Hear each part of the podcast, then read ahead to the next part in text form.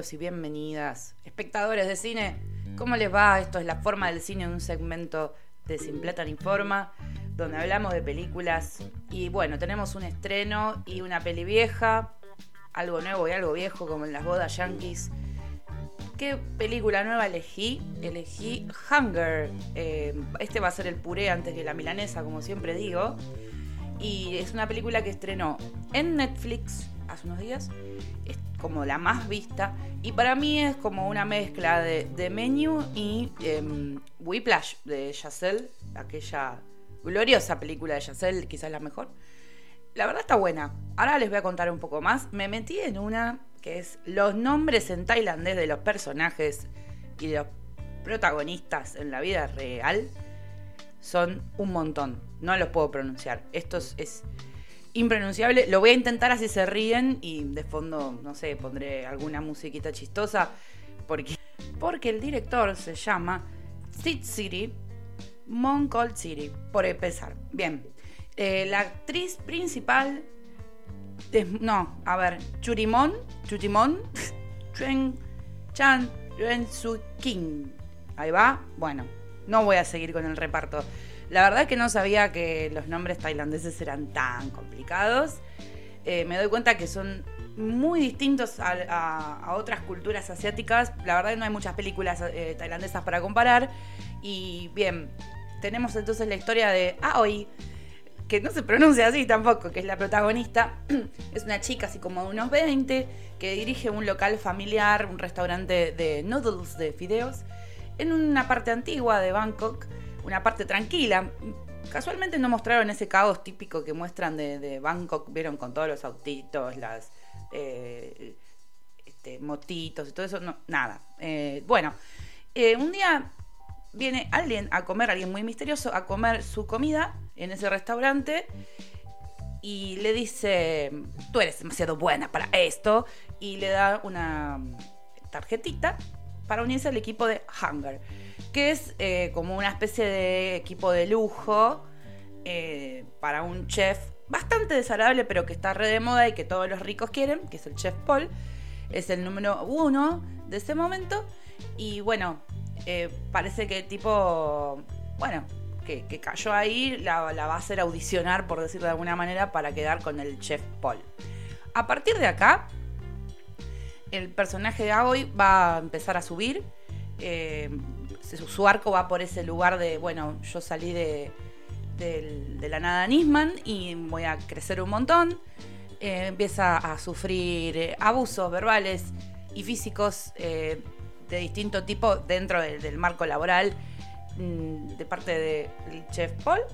Y bueno, acá no hay nada que no hayamos visto. Está muy bonito filmado. Yo siento que siempre está como al borde de esta película de quedar en lo chabacano. Es como, está justito ahí en el límite, porque tiene como algunos recursos llevados desde un lugar que tocan lo inverosímil, lo, caricaturesco por momentos, pero bueno, también es muy del género, ¿no? Esto de, meter en las películas de, que van de la alta cocina el chef que es un ogro, que está perturbado, que no recibió amor, bueno, por lo menos este no es borracho, ni, ni eh, cocainómano, ni nada por el estilo, como le pasó a Bradley Cooper en Burnt. Pero bueno, creo que la película, ¿qué nos trae de nuevo? Una cultura nueva eh, en el cine, ¿no? Obviamente, Tailandia siempre va a estar ahí, siempre estuvo. Creo que está bueno que podamos conectar, podamos ver un poco cómo se usa el wok. Yo saqué un montón de tips para usar el wok y cómo, cómo usar el fuego. Se trabaja mucho eso. Es una película extensa, es una película que tiene más de dos horas, casi dos horas y media. Y bueno, va a tener sus giritos.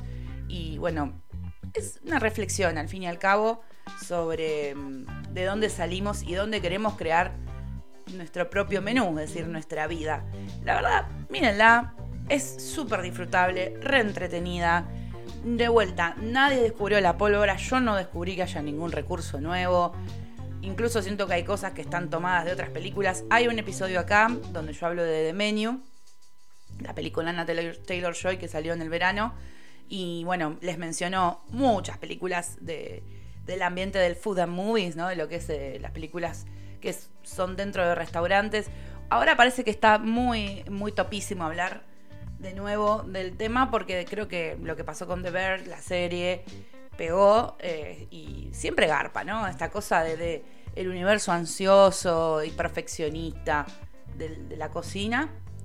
Porque bueno, como siempre digo, podemos hacerlo visualmente muy atractivo, ¿no? Eh, los colores de la comida, las texturas.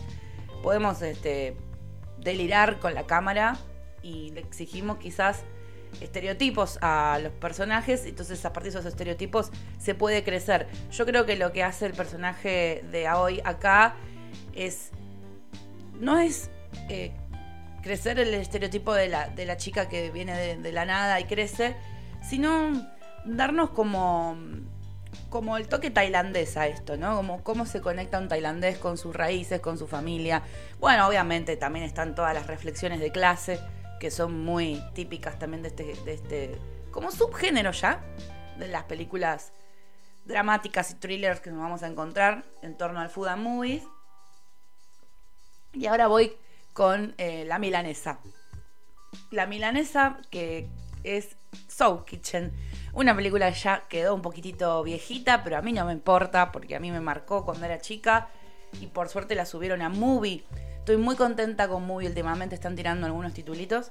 Es una película alemana del año 2009, dirigida por Faith Arkin, un director que le tuvo como un 2000 muy movidito.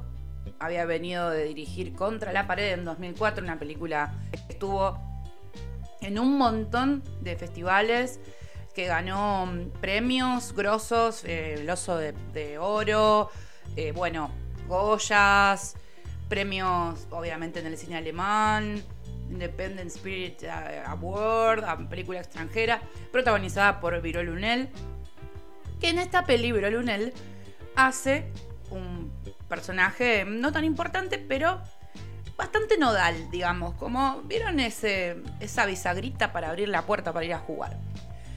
¿Por qué hablo de Viro Lunel? Viro Lunel no es el protagonista, me puse muy triste porque investigando para esta peli me enteré que había fallecido, es un actor, era un actor turco que está en varias películas europeas. Mi preferida es una que ni siquiera es de este director, que se llama Transilvania. Algún día les hablaré de esa peli. Y era uno de mis crash de la infancia. Yo era medio rara cuando era chica, no, no me gustaban los clásicos estereotipos de belleza norteamericana, sino que me gustaban otro tipo de, hombres misteriosos y este tipo me volaba la cabeza, chica, así que le mandamos un beso donde sea que esté. Bien, Soul Kitchen. Se llama así, título original en inglés. La verdad es que es una película que lo primero que les voy a decir es vayan a buscar el soundtrack porque es maravilloso, tienen de todo, música de un montón de culturas, tiene esta cosa muy berlín, berlinesca de multiplicidad cultural, eh, que, es muy bella y, también como cero snob, todo muy, parece como a la romanesca, a la romaní, ¿no? Como medio gitano por momentos, en edificios abandonados, en zonas eh, como así en las afueras de, las ciudades, donde por un lado están los ricos y por otro lado están las personas jóvenes tratando de ganarse la vida. Eso es como la estética y la verdad es que es muy notable, por eso arranqué por ahí.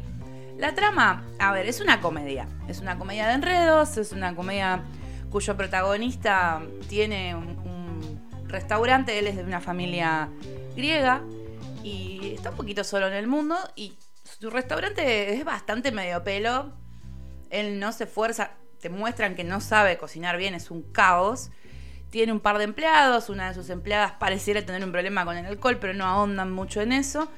Y otro empleado que es un músico ahí que eventualmente lo va a hacer meter a un cameo a Andrew Bird, otro músico famoso. Bien.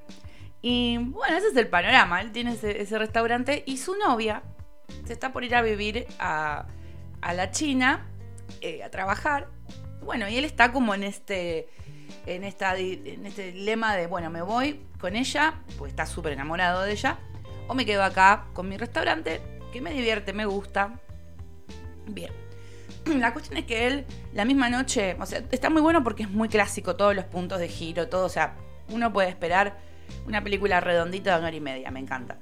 Em, la misma noche que él está despidiendo a su novia, se cruza con un ex compañero de secundaria que tiene una pinta de tránfuga terrible y le comenta, cada, o sea, estoy trabajando en un restaurante, dirijo un restaurante y bueno, él le dice que trabaja y es medio como un, tipo que busca propiedades para revenderlas y le cae un día al restaurante y ahí empiezan los problemas. este ex compañero de él quiere comprarle el restaurante a toda costa, entonces le empieza a meter palos en la rueda para que le vaya mal con el restaurante. Plus, él extraña a su novia, con la que habla por un Skype que recién empieza, un vetusto Skype. Y por otro lado, oh gran problema eh, que se suma a todo este estrés, él tiene una hernia de discos galopante, nuestro protagonista, y, cada vez se pone peor. Entonces tenemos toda la película a un personaje que está sufriendo de dolor de espalda. Esto está buenísimo. Esto es un recurso físico que tiró el, actor que es maravilloso y, y, que lo mantiene y es muy divertido, muy estresante y muy tenso al mismo tiempo para, para uno como espectador, ¿no? Este bellísimo trabajo lo hace el actor griego Adam Bodozoukos. Hoy estoy complicadísima con los apellidos. Y la verdad es que no tiene películas por fuera de Soul Kitchen que yo conozca. Me dan ganas de mirarlas. No las conozco.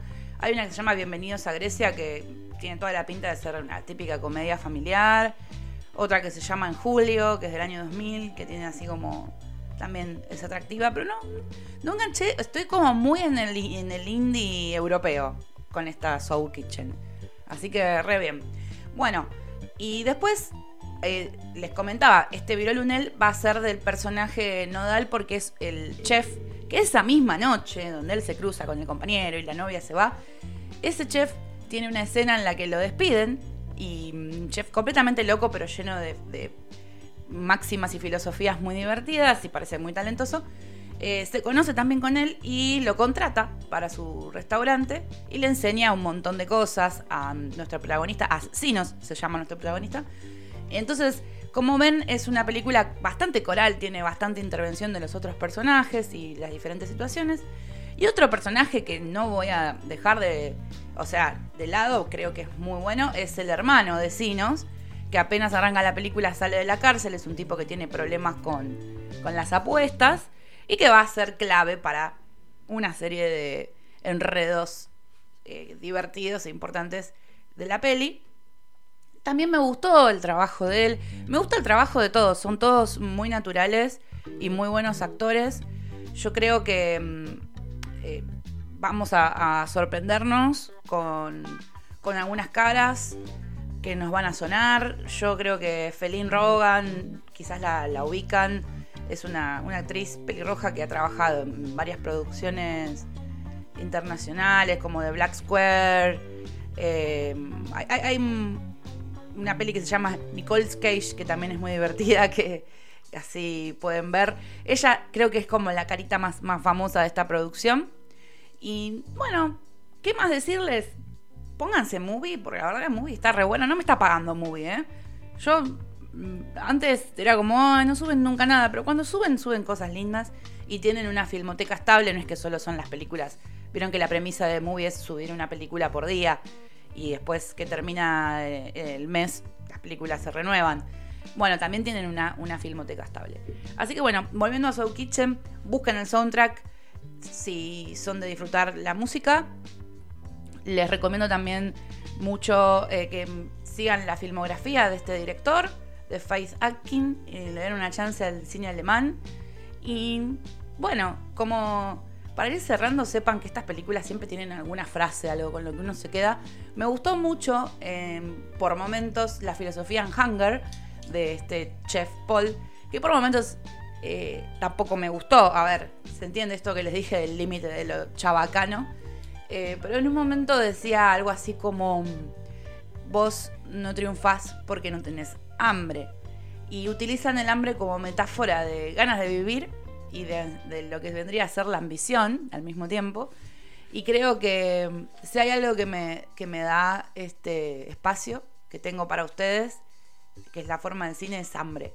¿sí? Me da ganas de seguir creciendo en este espacio, que me digan qué es lo que les gusta, qué es lo que no les gusta y que le den seguir también a nuestro Instagram, arroba sin plata ni forma, para que podamos seguir incorporando herramientas, técnicas, conocimientos de edición, ponerle un mango, obviamente, también a, nuestro proyecto y seguir estando para ustedes. Esto nos da la vida y nosotros queremos darles a ustedes una buena vida.